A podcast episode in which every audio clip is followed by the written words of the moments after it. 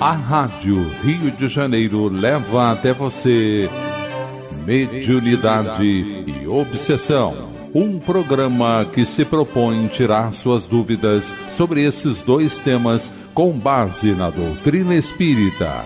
Apresentação: Moisés Santos. Caríssimos ouvintes da Rádio Rio de Janeiro, eu sou Moisés Santos e este é o programa Mediunidade e Obsessão. Vamos continuar estudando esta obra que é um clássico na doutrina espírita, o livro Diálogo com as Sombras, do autor que você já sabe é Hermínio Corrêa de Miranda, a editora da Federação Espírita Brasileira. Nós estamos na segunda parte desta obra e juntos já estudamos alguns manifestantes, suas características, suas personalidades, porque a segunda parte trata das pessoas. Então já abordamos os encarnados, os trabalhadores, os médios, o doutrinador, os assistentes, os desencarnados que são os nossos orientadores, os diretores espirituais superiores, e a classe dos manifestantes, integrando-se os obsessores, o perseguido, as deformações que muitos irmãos passam por conta da involução do perispírito, o dirigente das trevas, o planejador. Hoje vamos estudar o capítulo 15, dando sequência nesta obra da segunda parte, que são os juristas. E Hermínio Corrêa de Miranda inicia o capítulo dizendo: Muitas vezes nos encontramos com esses trabalhadores das sombras, tão compenetrados de suas tarefas como quaisquer outros. São os terríveis juristas do espaço. Então, aqui, meu caro ouvinte, estamos diante de uma nova classe de manifestantes. São aqueles que, enquanto estiveram na condição de encarnados, tiveram oportunidade da profissão de magistrados e permanecem nessa ideia, vestindo togas, comandando conclusões, determinando condenações e sempre na postura imparcial quando tem o coração voltado para os interesses particulares egoísticos, gananciosos, ilusórios, vivenciando então essa condição de sombras que o autor está mencionando. Estes também, diz o artigo já citado em Reformador de fevereiro de 1975. Se você desejar consultar essa revista espírita da Federação Espírita Brasileira, vai encontrar no ano de fevereiro de 1975, um artigo escrito por Hermínio de Miranda acerca dos juristas. Autoritários e seguros de si, exoneram-se facilmente de qualquer culpa, porque, segundo informa o doutrinador, cingem-se aos autos do processo. Então, eles não assumem a culpa da condenação que estão dando curso e transferem toda essa postura para a condenação já estabelecida por um outro corpo de companheiros que se encontram nos tais autos do processo. Mas o que seriam esses autos do processo, meu caro ouvinte? Vamos esclarecer este conceito. Esclarecendo conceitos. Os autos do processo são, na verdade, um sinônimo, tanto autos que designa o próprio processo. A conclusão dos autos nada mais é do que o ato de enviar o processo ao magistrado, ou seja, o que foi decidido pelo corpo de jurados, para que profira algum ato, seja um simples despacho de andamento, uma decisão processual interlocutória, uma liminar, por exemplo, ou uma sentença. Hermínio Miranda continua referindo-se ao jurista. Na sua opinião, qualquer juiz terreno medianamente instruído proferiria a mesma sentença diante daqueles fatos. Todo o formalismo processualístico ali está. As denúncias, os depoimentos, as audiências, os pareceres, os laudos, as perícias, os despachos e, por fim, a sentença. Toda essa organização, meu caro ouvinte, existe no mundo espiritual e os seres que lá se encontram na condição de vivência das sombras mantêm essa estrutura. E concluindo com a sentença, ela é invariavelmente condenatória no parecer desse jurista. E até as revisões dos apelos, quando previstos nos códigos pelos quais se orientam, ou melhor, se desorientam, aqui entre aspas, atestado pelo próprio autor, porque eles julgam que estão orientados por uma estrutura que fazem parte do processo da justiça. Mas essa justiça, na verdade, está camuflando os interesses de manter muitos submetidos aos seus caprichos, a sua postura superior falsa de ordenar, de manter a ideia de poder, de estrutura e, em troca, as necessidades que ainda possuem no mundo espiritual com a mesma característica de como se eles estivessem encarnados. Então, eles são locupletados por esses interesses e, em forma de trocas e barganhas, fazem essa parte quando estiveram encarnados, portanto, apresentando a mesma habilidade. São também impessoais e frios aplicadores das leis. Um desses juízes deu-me a honra de trazer, para argumentar comigo, os autos do processo. Abriu sobre a mesa o caderno, invisível a mim, e começou a citar a lista de crimes que o acusado havia cometido, desde o desencaminhamento de jovens inexperientes até assassinatos. Só depois, pobre irmão, foi descobrir que estava lendo os autos de seu próprio processo. Trouxera consigo um servidor da sua equipe apenas para carregar os autos coisa indigna de sua elevada condição de magistrado. Então vejamos aqui como é interessante o trabalho do mundo espiritual.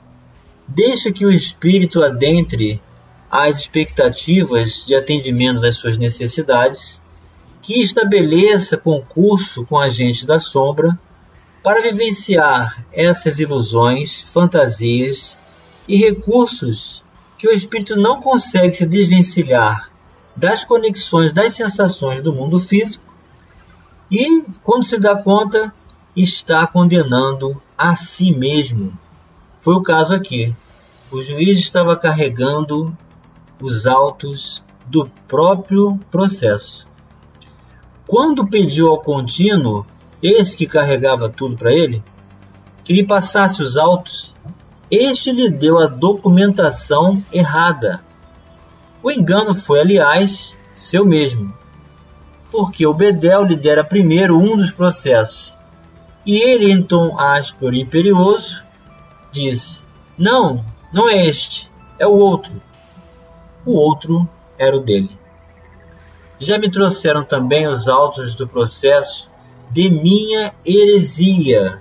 Aqui ele coloca heresia em aspas.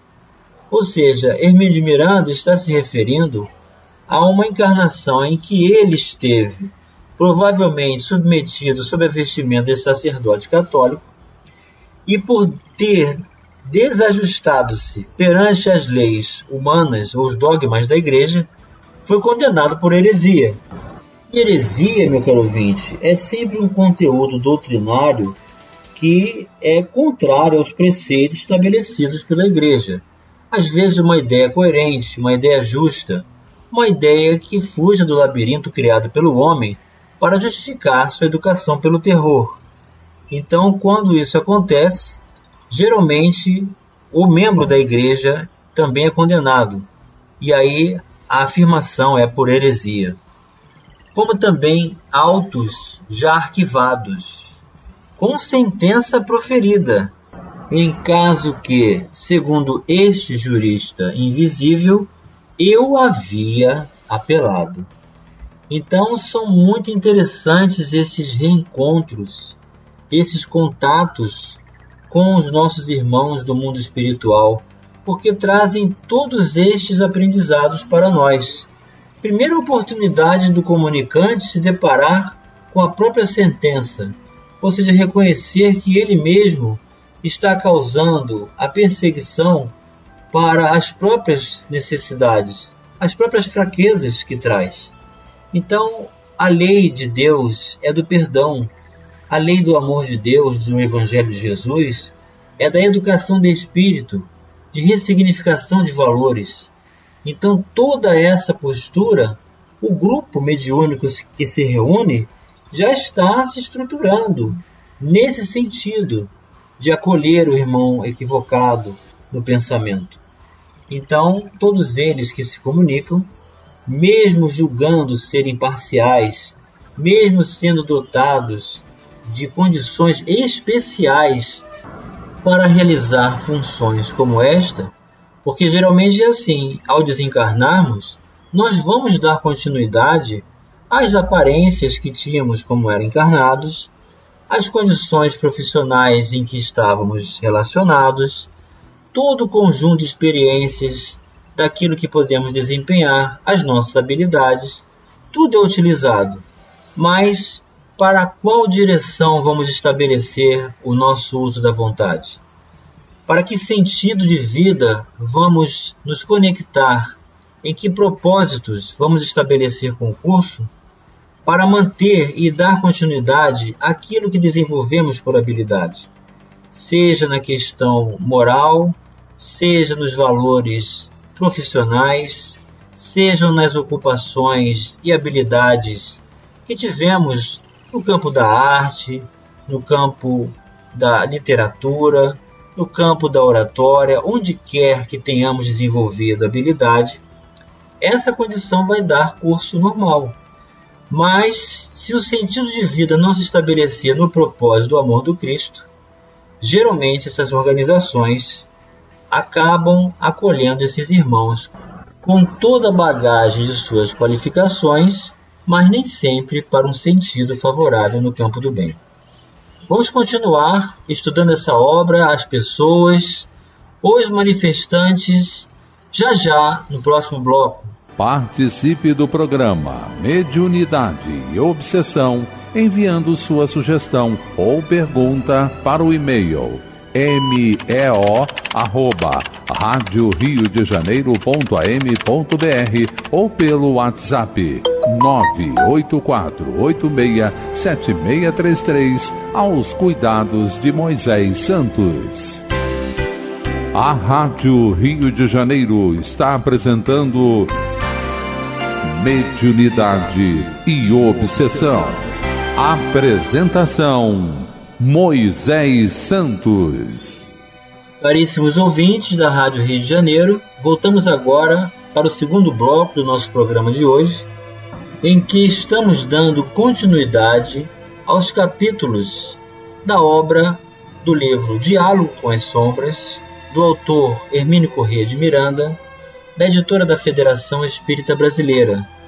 E nessa segunda parte que trata das pessoas, estamos estudando as categorias das personalidades dos manifestantes, catalogadas pelo autor.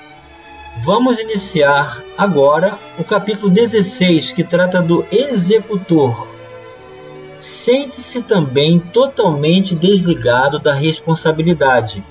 Então, aqui há algo muito em comum, tanto do executor, como do jurista, como do planejador todos eles com essa postura de isenção de responsabilidade com relação às condições e características de cada um.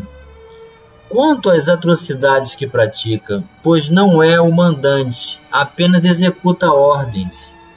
Usualmente nada tem de pessoal contra suas vítimas inermes, que significam indefesas agasalham-se na crueldade agressiva e fria, sem temores, sem remorsos, sem dramas de consciência. Quantos deles encontramos nos trabalhos de desobsessão? São remunerados das maneiras mais engenhosas e diversas, as que mais se ajustam à sua psicologia, aos seus vícios e às suas deformações. Então, o executor estabelece o concurso das ações finais para designar então o que já foi condenado. Não se julga responsável por isso. Ilusoriamente se mantém nessa postura de irresponsabilidade. Já vimos o exemplo do sacristão que era pago com suculentas refeições e vinhos deliciosos, aos que são compensados com prazeres mais vis. Outros são estimulados a atos de particular bravura, com vistosas condecorações. Ou seja, tudo ilusão. Um deles me exibia com orgulho e frieza uma preciosa condecoração por um gesto de enorme dedicação à causa de seus mandantes. Empenhara-se em castigar sua própria irmã. Outro desses companheiros desarvorados deixou-nos uma das mais comoventes lições escritas a princípio, com as sombrias cores do rancor, e depois com as luminosas tintas do amor e da emoção. Então é sempre assim no final. Por mais que a atitude seja condecorada, seja realizada com bravura e reconhecimento, na verdade, quando fazemos o mal, fazemos o mal para nós mesmos. Mas quando encontramos um grupo que acolhe, que orienta e que oferece recursos restabelecedores com essas luminosas tintas do amor, as emoções transbordam-se dessas pessoas e elas são muito ajudadas.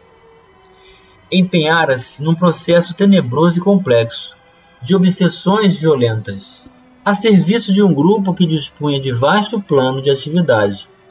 Ao manifestar-se, mal conseguia conter o seu ódio e a sua irritação. Revela sua elevada hierarquia, ridiculariza, deblatera, ameaça e diz um dos trabalhadores do Cristo. Não se teria dignado comparecer diante de nós, se não nos estivéssemos metido em coisas que não eram de nossa conta. Conhece-me de longa data. Então, mais uma vez, aqui Hermínio está se deparando com um grande reencontro. Sempre fui um herético impenitente, metido a reformista. Seus soldados, soldados aqui está entre aspas, estão lá fora à sua espera. Quando sustentados por luminosos trabalhadores espirituais, começamos a conseguir dele alguma reação positiva. Parece entrar em pânico e não consegue ocultar certo temor. Ele que sempre foi destemido homem de ação. Então os espíritos são trazidos às reuniões mediúnicas. Existe uma proteção da casa espírita que deixa ele isolado dos seus companheiros. Então, quando ele se vê na fragilidade da sua intimidade, ele revela realmente a sua necessidade espiritual. Ao cabo de algum tempo de diálogo, nas várias vezes em que compareceu ao grupo, ofereço-me para ajudá-lo em alguma coisa de que necessite. Pergunto-lhe se não tem alguém a quem possamos servir. É justamente isso que ele não entende. Descobrira que, mesmo sem o saber, estávamos já servindo com todo o nosso afeto e dedicação a um espírito muito querido ao seu coração, que a antiga reencarnação fora seu filho e que nunca mais esquecera.